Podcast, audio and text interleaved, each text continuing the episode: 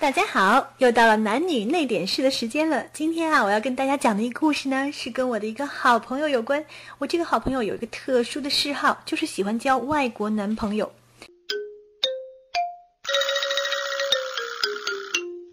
有一次啊，她交了一个德国男朋友。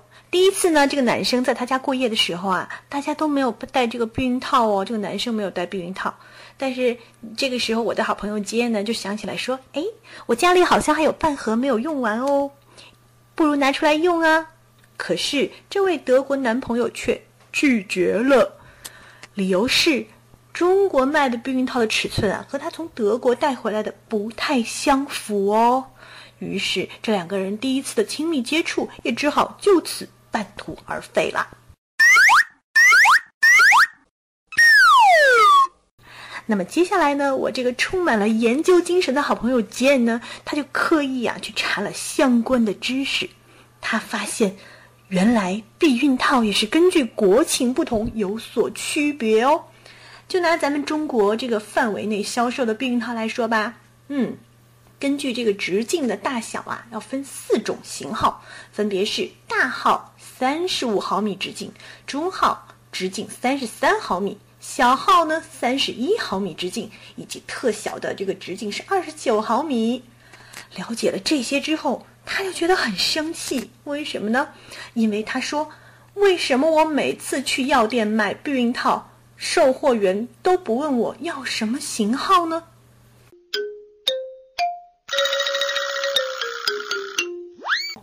尽管现在大街上满是各种各样的成人商店啊，这个避孕套呢也是五花八门，有各种款式、各种花样、各种颜色、各种口味的，简直说是翻新不断呀。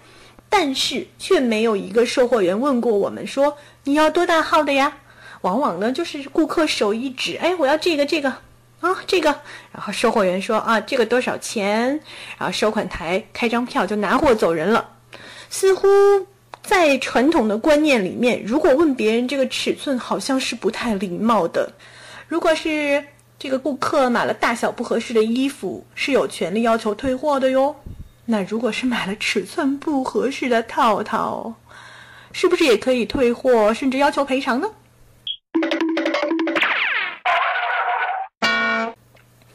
当然啊，买到尺寸不对的东西呢，其实顾客自己也是有责任的。谁让你连自己的号码都不清楚呢？可是事实上，请问有多少人知道自己避孕套的尺寸呢？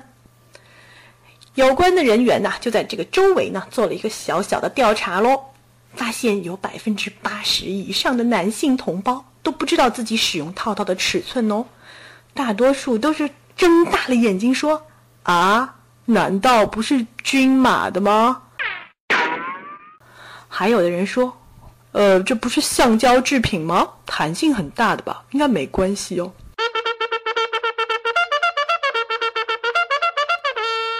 没错啊，这个避孕套的确是橡胶制品，弹性很大。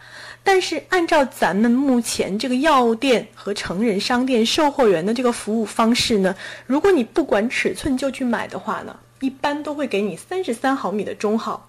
可是。万一你该使用的是三十一毫米，或者是二十九毫米，或者干脆是三十五毫米呢？那就麻烦了，因为当你兴冲冲的在家使用的时候，会发现那个东西不是非常紧，不合适，就是很容易脱落。那这样，啊，不敢想象，不敢想象，对不对？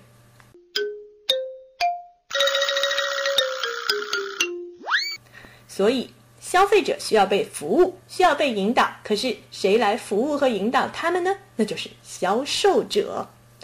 当然哦，我们消费者也要加强自我学习啊。没事的时候，可不可以上网去百度啊、Google 一下，对不对？或者是没人的时候，量一量自己的尺寸哦，这都是不错的自学方式啦。嗯，即便你过去不懂呢，现在学起来也没有关系啊，因为也不光是咱们中国人缺少这种这方面的知识啊。比我们看似这个思想前卫、知识丰富的老外们，其实啊也好不到哪里去啊。比如有这么一条新闻，就很说明情况。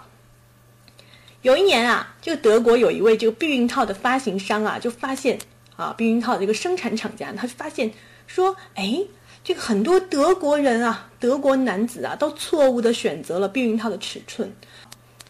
按照这个人的调查数据啊，大概有百分之三十四的男性都会选择比自己需要的号码大的套套。看来在学习尺寸之前，不管是中国的还是外国的，我们的男士们呢，都要先上一课，那就是什么叫实事求是。好了，今天的男女那点事就到这里，我们明天再见吧，祝你 happy 哟。